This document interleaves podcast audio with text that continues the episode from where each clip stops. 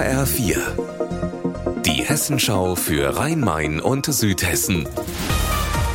Hier ist das Studio Darmstadt. Mit Gabi Beck, hallo. Bei den streikenden Lkw-Fahrern in Gräfenhausen, über die wir schon so oft berichtet haben, war am Mittag der Bundesvorsitzende der SPD Lars Klingbeil.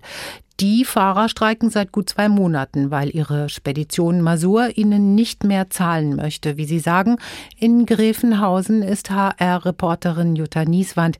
Wie geht es denn den Fahrern? Also die Fahrer wirken schon ziemlich verzweifelt. Es sind ja schon einige Wochen, die sie hier stehen.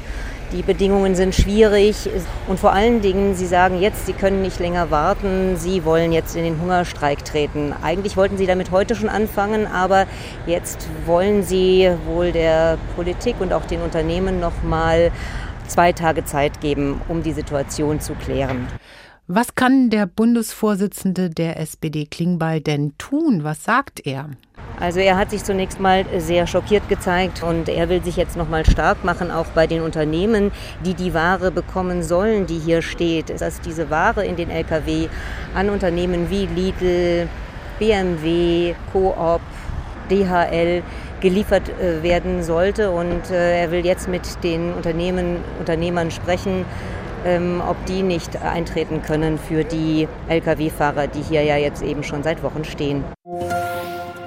Heute Morgen große Party mitten im Frankfurter Bankenviertel, denn die frisch gekürten deutschen Basketball-Weltmeister sind hier vor der Zentrale des Sponsors Inc. DIBA empfangen worden.